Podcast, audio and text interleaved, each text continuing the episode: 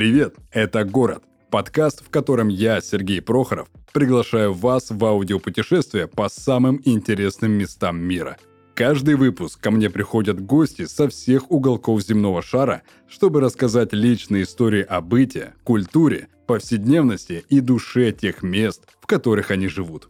Партнер этого сезона – One to Trip – приложение, где вы можете бронировать отели и апартаменты по всему миру с кэшбэком до 15%. Загадочный и величественный, шумный и сказочно красивый Стамбул – это мост между Европой и Азией, между традиционным Востоком и современным Западом. За всю свою богатую историю он успел сменить несколько имен и побывать столицей четырех империй – римской и византийской, османской и латинской. Главный культурный, торговый и промышленный центр разделен на две половины даже географически – он расположен на двух берегах пролива Босфор, а значит сразу на двух континентах. Европейская часть Стамбула условно разделена бухтой Золотой Рог. Старый город с его знаменитыми достопримечательностями во многом сохранил средневековый облик, а в новом сосредоточена деловая и торговая жизнь. Азиатская часть менее популярна у туристов, однако именно здесь можно в мельчайших деталях изучить традиции и быт местных жителей.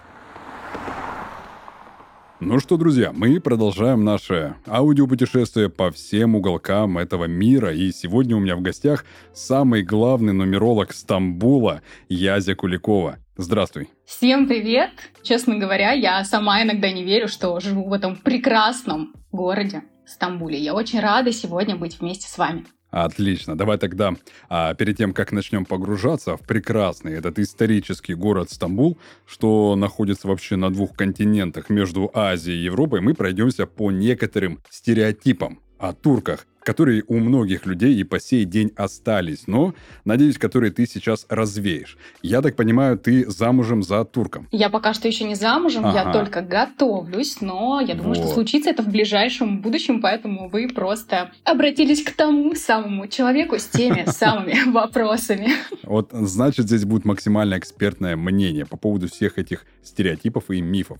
А первый стереотип касается того, что в Турции сплошной шариат, гаремы, бордели и рабство. Так ли это на самом деле вообще? На самом деле шариат и бордели в одном предложении звучит весьма многогранно.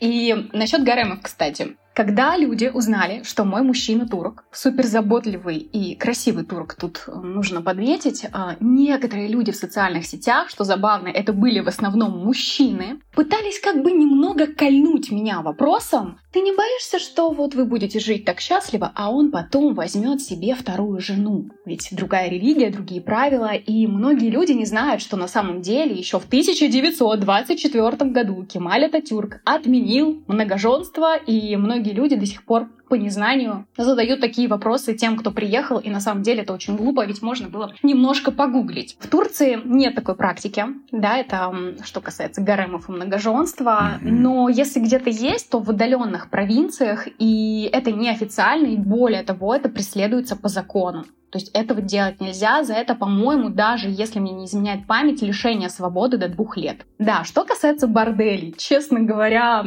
я читала об этом только в книгах, к счастью или к сожалению, пока я здесь живу, я с этим еще не сталкивалась. Для меня этого просто не существует, поэтому не могу как-то это прокомментировать. Что касается шариата, вот это очень интересный момент.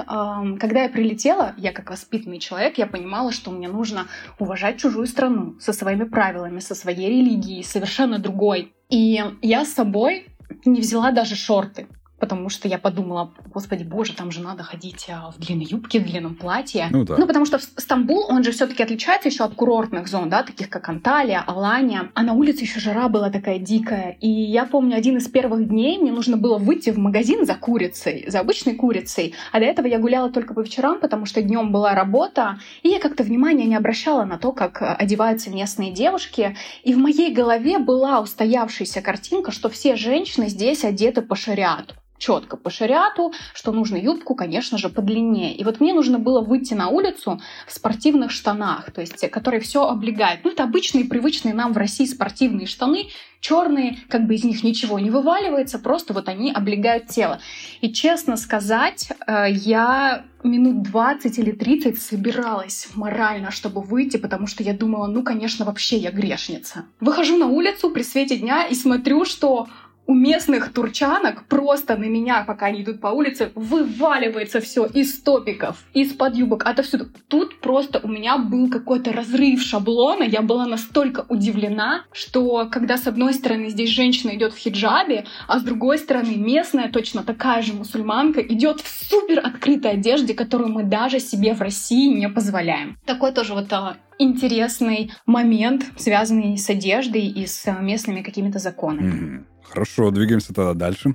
Насчет того, что а, такой стереотип есть, а, что Турция живет только за счет туризма и не более. Так ли это? Вообще, хотелось бы пошутить и сказать, что у меня ощущение, что главный источник дохода в Турции это такси, угу. ну, потому что если ты не турок, то цена с 70 лир резко возрастает до 500, то и до 1000 лир за поездку. Поэтому нужно следить за таксометром, когда вы садитесь в машину. Но об этой сфере на самом деле можно разговаривать очень много. Для нас, русских, есть огромное количество нюансов, связанных с такси, которые для нас просто неприемлемы. Но об этом в другой раз. Безусловно, много дохода страна получает от туризма, но в настоящее время на первом месте стоит доход от налогов. Особенно с наплывом русских иммигрантов. Угу. Любой турист платит столько же налогов, сколько и обычный житель, ну плюс-минус, а, потому что фактически любой товар, который вы покупаете в этой стране, он имеет налог больше обычного. Например, iPhone, вот мы недавно посмотрели цену на iPhone, он стоил около 280 тысяч рублей, то есть здесь самые дорогие айфоны в мире. Угу. Тот же самый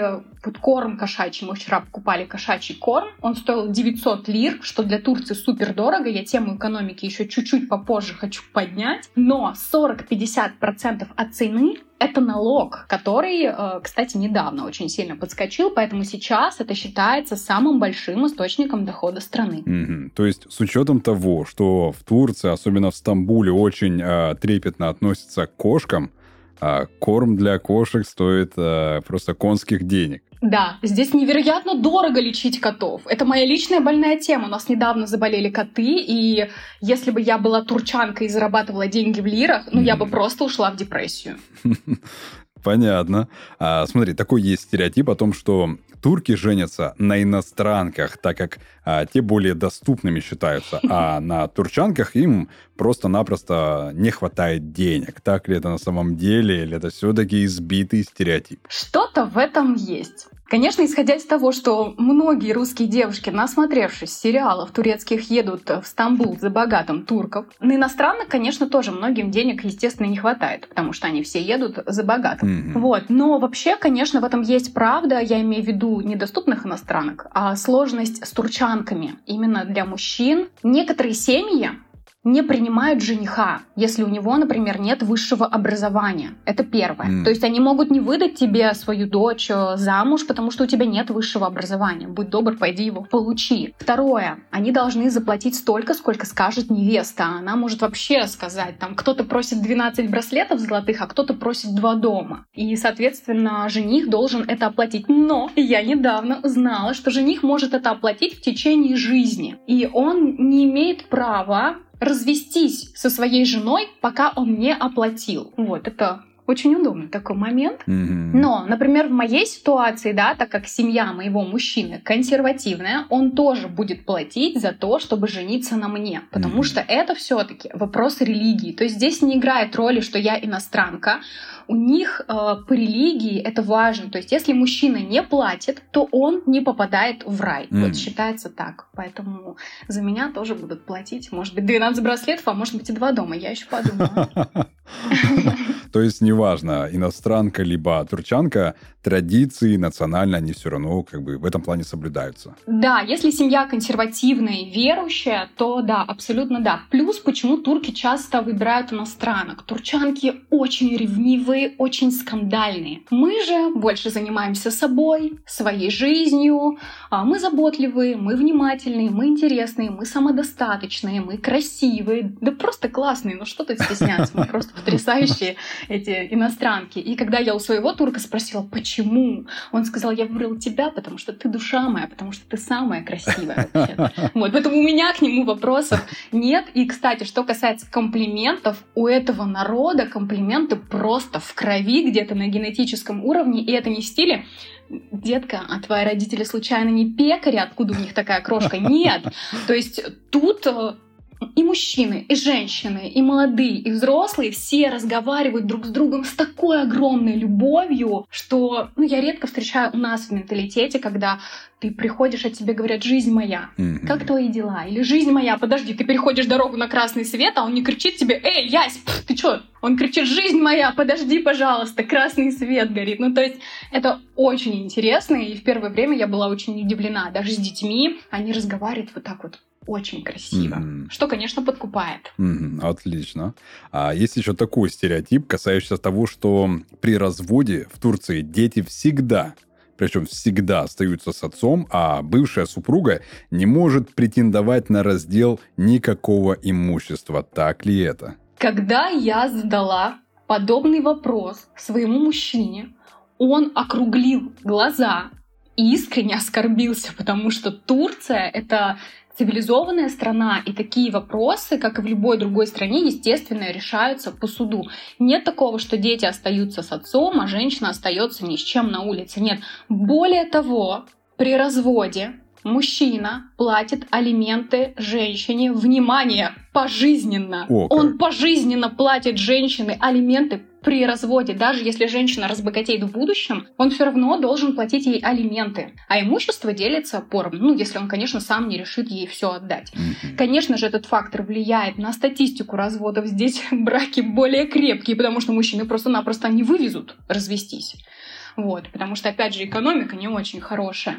И даже наоборот, тут многие женщины стремятся выйти замуж за богатого мужчину, чтобы развестись и получить такое пожизненное обеспечение, особенно если там еще и ребенок есть, все, она просто в золоте ходит, она может не работать всю жизнь. А в 90% случаях суд решает, что мужчина обязан платить алименты в 90%. Mm-hmm. Ну, то есть там женщина должна очень сильно накосячить, чтобы он не платил ей алименты пожизненно, но, насколько я знаю, этот вопрос сейчас оспаривают, потому что не все мужчины имеют большие финансовые возможности, и, возможно, в течение нескольких лет этот момент, конечно, поменяется. Мой турок сегодня сказал, что на самом деле здесь более цивилизованные законы, чем думают многие люди, более цивилизованные, чем в большинстве стран мира, потому что Турция — это одна из первых стран, кто дал женщинам право голосовать, быть избранными, показал ценность женщин. Mm-hmm. То есть создали феминизм до того, как это стало мейнстримом вообще. Да. Отлично. А, смотри, и в конце вот последний такой стереотип гласит о том, что все турки и все турчанки просто вот безумно ревнивые и все безумно тираничные.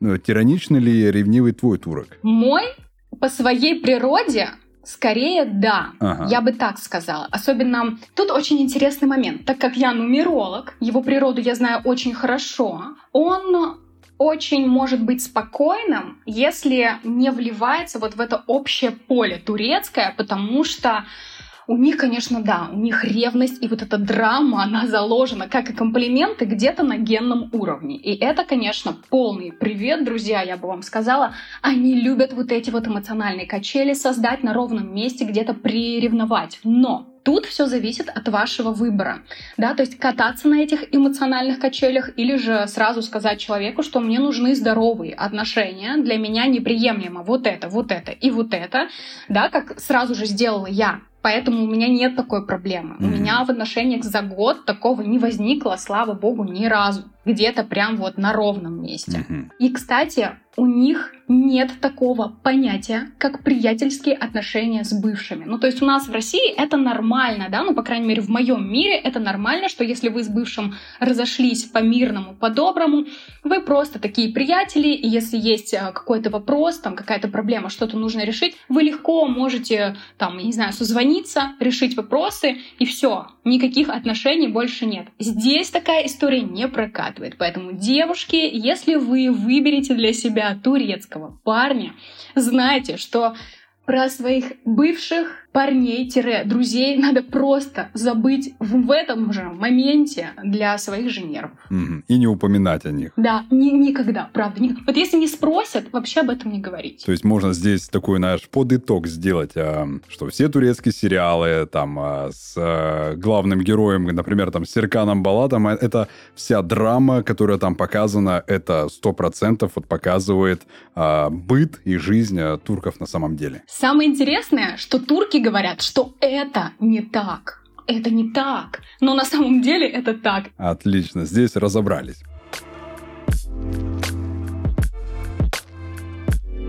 Добро пожаловать в рубрику «Невероятные отели». В ней мы с партнером нашего подкаста, приложением One to Trip, собрали истории о самых интересных отелях со всего мира – мы расскажем, где стоит остановиться искушенным путешественникам, чем занять время, а главное, где выгодно забронировать лучший номер и купить билеты.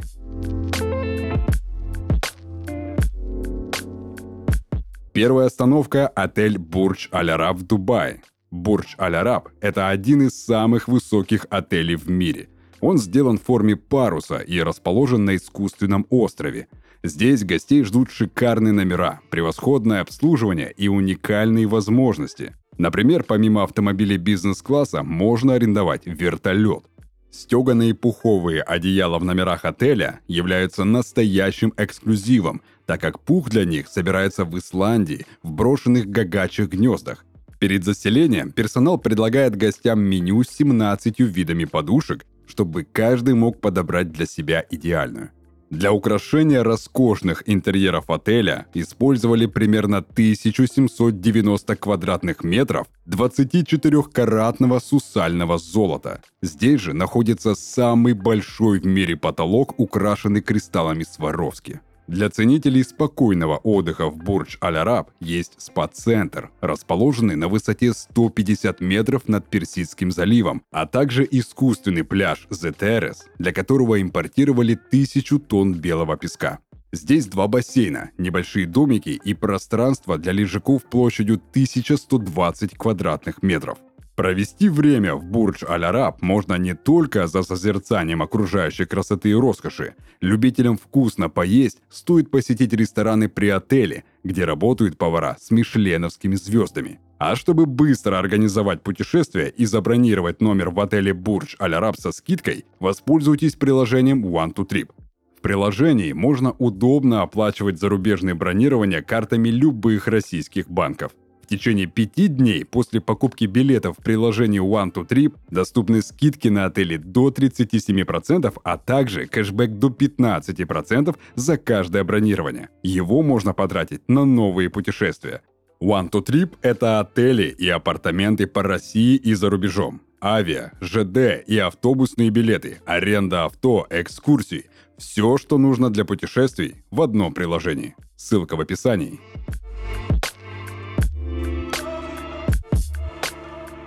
Слушай, а какой была вообще твоя личная история переезда в Стамбул и почему вообще твой выбор пал на этот исторический город? Я вообще это человек, у которого нет понятия дома. То есть мне сложно жить где-то в одном месте очень долго, мне всегда куда-то тянет переехать. Я вообще родом из Волгограда, потом я жила в Москве, потом я переехала в Сочи, и вот как раз до Стамбула я год и два месяца жила в Сочи, и в какой-то момент он стал мне маленьким, и я подумала, что хочу жить где-то, где тоже есть море, где приятный климат, где атмосфера классная, но при этом больше места, чтобы просто погулять, чтобы было просторнее. И в какой-то момент я почувствовала, что а может быть это Стамбул?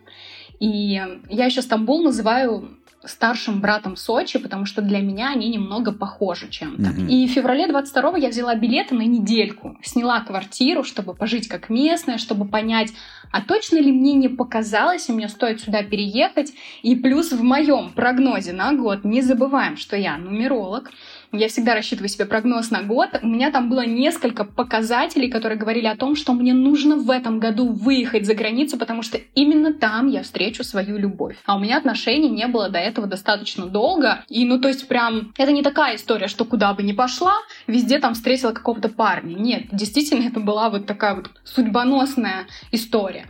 И, собственно, так и получилось. Мы познакомились сразу после того, как я улетела из Стамбула, когда недельку здесь пожила, благодаря тому, что я решила, что все-таки я хочу переехать, события как-то стали сами заворачиваться, и мы уже вот познакомились. Кстати, до этого момента, вот пока я потом уже обратно не переехала жить, мы считались друзьями. Вот. И в конце августа, уже почти год назад, я прилетела на месяц. Я такая думала, ну, я прилечу, посмотрю, как тут что, потом приеду обратно, подготовлю документы, соберу котов и вернусь. Но в первый же момент, как только я прилетела, вышла в аэропорту, мой уже в ту же секунду мой мужчина, который был только что пять минут назад моим другом, взял меня за руку, и все с того момента он мою руку так и не отпускал, и я так никуда и не уехала. Мы все вопросы решили на месте, все связанные с бюрократией, с квартирой, с переездом котов моих. То есть сразу же все как-то образовалось, и я осталась здесь mm-hmm. жить. Вот, потому что, конечно, Стамбул, он завораживает. И пока я сижу дома, да, и работаю, я иногда забываю вообще, где я живу, что я переехала из России. Но когда я выхожу на улицу, этот город просто завораживает. Я, я слышу азан, призыв на молитву. Я вижу Босфор. Это, конечно, невероятно красиво, поэтому я понимаю всех людей, которые хотят переехать сюда жить. Я понимаю, что они чувствуют. Это просто какие-то мурашки, которые окутывают все твое тело а когда ты его чувствуешь. Супер, прям романтическая такая, а, немного сказочная прям история твоего переезда, классно. А как ты думаешь вообще, что притягивает других людей в этот город? Ну это вот как раз, мне кажется, особая атмосфера. Угу. Это огромный колорит, это небоскребы, рядом тут же мечети, это какие-то ароматы, которые переплетаются на улицах. Это что-то как будто бы загадочное, как будто бы из тех сказок, которые нам читали в детстве, как будто бы из тех кинолент, которые мы смотрели в юношестве. И ты, когда сюда попадаешь, ты думаешь, вау, это что, действительно так? Ну и, конечно же, сюда притягивают а, Серкан Балат и все остальные. ИКО, Серкан Балат ИКО. Вот. А, у меня такой сразу вопрос появился а, прямо сейчас. Вот э, все, что придет в голову, то и ответь. Чем пахнет Стамбул? Он пахнет солью Босфора, корицей и черным черным чаем. И это очень вкусно. Ну, еще местами э, шаурмой с рыбой. С рыбой? Да. Здесь одна из самых классных вещей, которую нужно попробовать, это шаурма с рыбой со скумбрией. Mm-hmm. Причем я знаю одну точку, где едят местные, и это самая вкусная в мире шаурма со скумбрией. Mm-hmm. Слушай, а что в этом историческом городе а, можно будет глянуть? Ты как человек наверняка, который посетила уже все самое интересное, наверняка сможешь уже составить свой такой гайд по изучению Стамбула. Ну вот, кстати, это интересный момент, потому что я из тех, э, кто, когда впервые прилетел в Стамбул, у меня была пересадка 18 часов перед вылетом на Бали, и это время я потратила на гастроэкскурсию. Ну, то есть Понятно, что здесь много красивых дворцов, башен, прогулки по Босфору, но mm-hmm. я пошла изучать местную еду, потому что это было максимально увлекательно. Но в целом, если брать какие-то именно места, куда бы я посоветовала сходить, то есть я не человек э, типичная достопримечательность, mm-hmm. да, я не люблю все вот эти вот Долма-Бахче, Галатская башня. Я за то, чтобы сесть на паром, доехать до Принцевых островов, и погулять где-то на островах, посмотреть, как живут местные, поймать там какую-то свою атмосферу, полюбоваться морем, посидеть в тишине, потому что Стамбул, он на самом деле очень шумный, здесь огромное количество народа, особенно в сезон, я иногда даже боюсь выходить из дома, потому что народу огромное количество, и в такие моменты хочется где-то уединиться, уехать куда-то на природу. Я всегда очень советую Принцевые острова, ну если тоже кто-то любит прогуляться по набережной, где не так много народу, как в центре. Я люблю доехать до района Эмерган и дойти пешком до Сарьера, прям по набережной. Там очень красиво. много вкусных каштанов, кукурузы и рыбаки, которые ловят рыбу, мне кажется, круглые сутки. Ты вот прям так описываешь э, Стамбул, что это прям, я не знаю, ну, какой-то второй рай какой-то созданный. Но при этом, если верить официальным данным, то население самого Стамбула составляет более 15 миллионов человек. И явно в таком густо населенном городе есть проблемы и есть недостатки, которые, ну, например, не видны туристу, что приехал понежиться на пляже, но видны а, тем, кто живет не как турист. Расскажи о всех недостатках города и проблемах Стамбула, с которыми либо ты, либо твои знакомые сталкивались, хотя бы там на первых порах. Безусловно. Самая большая проблема, которую я вижу, это проблема в экономике. Приезжим туристам, конечно же, классно. Когда лира по 3 рубля, это восхитительно. Мы можем себе здесь позволить вообще абсолютно все. Когда я только переехала, все местные считали меня вообще богачкой. Ну, то есть сейчас они уже, конечно, привыкли, но поначалу для них это было чем-то вообще невероятным, когда я со своими рублями, знаете ли, тут вообще шоковала. И абсолютно хорошо здесь жить, да, зарабатывая в рублях. Еще более круто круто здесь жить или просто приезжать путешествовать, когда ты с долларами или с евро.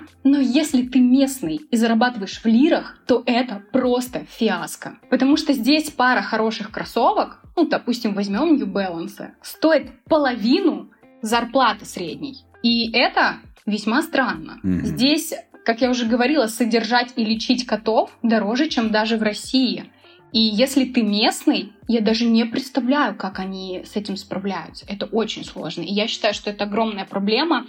И смотря на местных, я прям грущу. Но радуюсь, когда вспоминаю, что я зарабатываю в рублях. То есть, получается, если человек приехал в Турцию, ему предлагают там, например, рабочий контракт в лирах, то лучше отказаться и сказать, ребят, давайте мне в рублях как минимум, но желательно все-таки в иностранной валюте. Да, лучше, конечно, в долларах, особенно по нынешнему курсу, который образовался несколько дней назад. Либо, если это в лирах, то это должна быть ну супер достойная зарплата, потому что снять квартиру себе не каждый турок может позволить. Угу. Даже самую какую-то маленькую квартиру в отдаленном районе не каждый может себе позволить. Угу. Давай сейчас попробуем немножечко сопоставить, сколько вот средняя зарплата у такого, ну, среднестатистического турка и сколько в среднем стоит аренда, ну, не знаю, там, однокомнатной какой-нибудь квартиры. Когда я приехала, зарплата средняя у турка была 5000 лир. Это очень mm-hmm. мало. 5000 лир это сколько?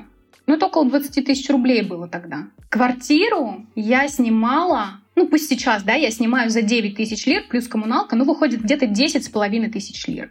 Сейчас средняя зарплата 8 тысяч лир, при том, что цены еще сильнее поднялись. И, собственно, 8 тысяч лир средняя зарплата, 10 с половиной тысяч, пожалуйста, ежемесячную аренду заплати, еще как-то живи, mm-hmm. еще как-то питайся и живи классно, ярко и интересно. И котов полечи, моя больная тема. Ну да. А, смотри, ты уже немного поверхностно прошлась по а, кухне Турции, но все-таки нельзя говорить о Турции и не затрагивать эту тему.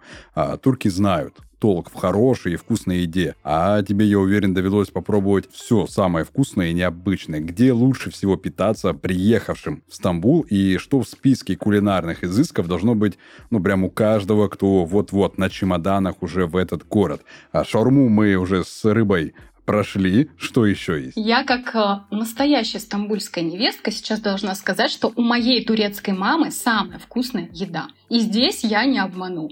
Но, естественно, люди, которые приезжают, первое, что должны попробовать, это лахмаджун. Угу. Естественно. Это чечевичный суп. Сладкоежки должны обязательно поесть баклаву. И баклаву нужно есть правильно и в правильном месте. Я знаю одно место, как говорится, а, ставьте колокольчики, лайки, пишите в директ, спрашивайте, что это за место. Вот. Я знаю, где есть место самой вкусной баклавы во всем Стамбуле. Там э, покупают все местные, при этом там очень высокий уровень обслуживания, я бы даже сказала, что самый лучший, хотя в Стамбуле со сферой обслуживания, честно говоря, тоже фиаско, как и с экономикой. Но вот эти ребята просто превзошли все ожидания, и баклаву нужно есть правильно. Нужно переворачивать ее хрустящей стороной вниз, положить ее на язык, чтобы она хрустела и таяла, а потом в идеале нужно запить ее айран. Вот. Ну, конечно же, можно запить и чаем, если в классическом понимании десерта, но если вы любите такие смешанные вкусы, то запить баклаву айраном хотя бы один раз в жизни вы обязаны. Угу. То есть Это как в мультфильме «Простоквашино», да? То есть да, э, да. бутерброд нужно есть колбасой на язык, так и баклаву тоже переворачивать. Да, да. Отлично, супер. После сегодняшнего такого интервью и рассказе о Стамбуле, можешь ли ты сказать, что этот город стал для тебя домом? Или все же остается где-то там ощущение, что ты в чужой для тебя стране и с чужим для тебя народом? Вот, э, кстати, это очень хороший вопрос, потому что, ну, все-таки это скорее дом, потому что здесь есть близкие мне люди, здесь моя уже турецкая семья, я чувствую себя максимально хорошо. И я не сказала об одном очень важном моменте. Я не говорю на английском. Я не знаю английский. Мой турецкий безумно кривой. Я говорю только на русском и частично на турецком. И даже при таких обстоятельствах я себя абсолютно комфортно чувствую в этой стране. А, но, опять же, вернемся к началу. Я люблю перемещаться, поэтому не исключено, что через время мы будем записывать подкаст где-то в Таиланде. Вот. Но на данный момент, безусловно, Стамбул стал моим домом. Определенно, да, да. Классно. А, это было потрясающе. Стамбул я для себя по-другому сейчас открыл, и в конце я бы хотел, чтобы а, наши слушатели что-то приятное, что-то полезное, либо какую-то крылатую фразу турецкую услышали от тебя на прощание, и все-таки желательно на турецком языке, который э, все-таки хоть и ломаный, но ты немного его все-таки знаешь. Ну, для начала, конечно же, я все-таки мне хотелось бы сказать на русском, хотелось бы обратиться к тем, кто мечтает о путешествиях или, может быть, даже о переезде вообще в любую страну. Это не обязательно Турция и Стамбул. Но до сих пор почему-то это не сделал. Вот это обращение к вам. Не бойтесь, пожалуйста, ничего менять. Не бойтесь рисковать. Бойтесь всю жизнь просидеть на одном месте и не увидеть, просто не ощутить тех эмоций, которые ждут вас в пути. Не бойтесь языкового барьера, каких-то бюрократических заморочек. Просто идите к своей мечте шаг за шагом и кайфуйте от своей жизни. И если на моем ломаном турецком, что бы я сказала? Я бы сказала «Кинденизе и бакын, хершин гülünüzce olmasını dilerim». Что означает... Я не помню, что это означает, друзья, потому что я очень плохо знаю турецкий, но, скорее всего, да, точно, берегите себя. Я желаю вам всего хорошего. Супер. Это было потрясающе. Звучала на турецком фраза великой женщины, которая кричала «Жизнь одна, кайфуйте». Это было потрясающе. Язя, спасибо тебе, что поучаствовала в записи э, выпуска про Стамбул. А, я уверен, теперь люди наверняка после сказанных тобой слов пойму, что надо рисковать, нужно делать то, что они хотят, и то, что велит им сердце. Спасибо тебе за этот выпуск, за твои эмоции. Это было потрясающе. И я благодарю души за такую возможность. Всех обнимаю и всех жду в Стамбуле на чай с баклавой, точнее на айран с баклавой, друзья. Отлично. Всем спасибо и пока.